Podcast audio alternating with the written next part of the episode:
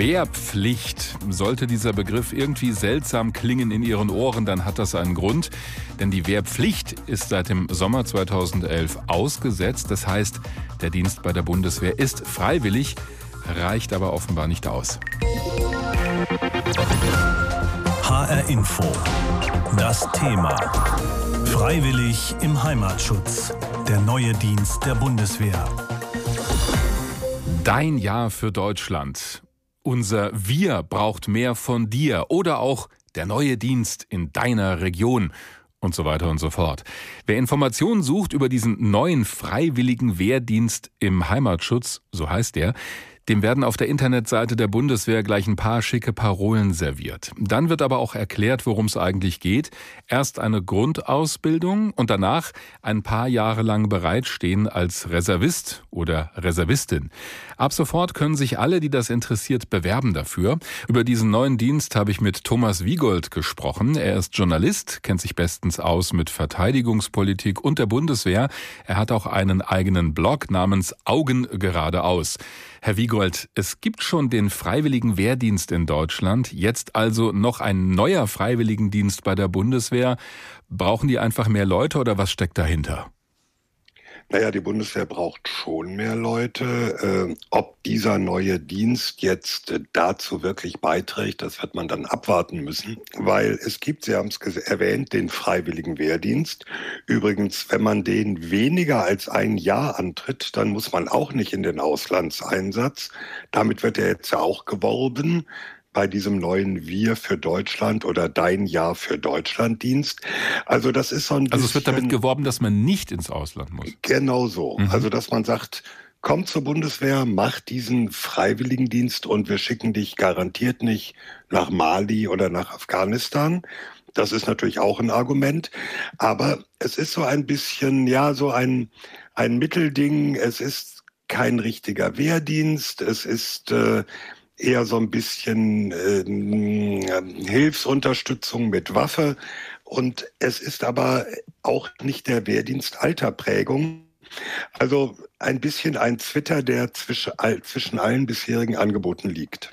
Wer soll denn Ihrer Meinung nach damit angesprochen werden? Naja, es äh, gibt zwei Ansätze, warum dieser Dienst jetzt äh, gestartet wird. Das eine ist, es sollen Leute angesprochen werden, die sonst vielleicht wenig mit der Bundeswehr zu tun haben. Das ist ja ein Hauptproblem der Streitkräfte. Seit Aussetzung der Wehrpflicht 2011 ist der Kontakt zwischen Bevölkerung und Streitkräften ja nicht mehr so selbstverständlich geworden. Wenn man nicht einen Bundeswehrstandort in der Nähe hat oder in der eigenen Stadt, dann hat man eigentlich mit der der Truppe gar nichts zu tun.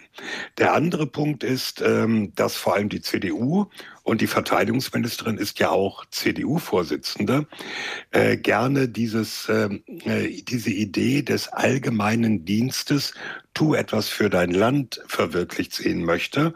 Eine allgemeine Dienstpflicht, wie sie manche fordern, ist verfassungsrechtlich sehr schwierig oder gar nicht zu machen. Und da ist das dann so ein Mittelding. Also mhm. ein bisschen Engagement für die Gemeinschaft und was Gutes für die Bundeswehr tun. Das scheint so der Ansatz zu sein. Die Bundeswehr hatte in letzter Zeit auch immer mal wieder Negativschlagzeilen produziert und da ging es um rechtsextreme Tendenzen in der Truppe. Jetzt ist ja gerade dieser Begriff Heimatschutz, also das heißt ja Freiwilligen Wehrdienst im Heimatschutz und gerade der Begriff Heimatschutz ist ja möglicherweise etwas missverständlich. Man denke nur an den rechtsextremen Thüringer Heimatschutz, so haben die sich genannt. Was halten Sie denn von diesem Begriff? Heimatschutz ist in der Bundeswehr ziemlich eindeutig definiert. Das sind nämlich die Aufgaben der gesamtstaatlichen Sicherheitsvorsorge außerhalb des Spannungs- und Verteidigungsfalls, also wenn kein Krieg ist. Mit anderen Worten, die Unterstützung der Bundeswehr für zivile Hilfsorganisationen bei Katastrophen, aber, und dafür sollen die ja auch ausgebildet werden, für den Schutz von Bundeswehreinrichtungen als Wach- und Sicherungssoldaten.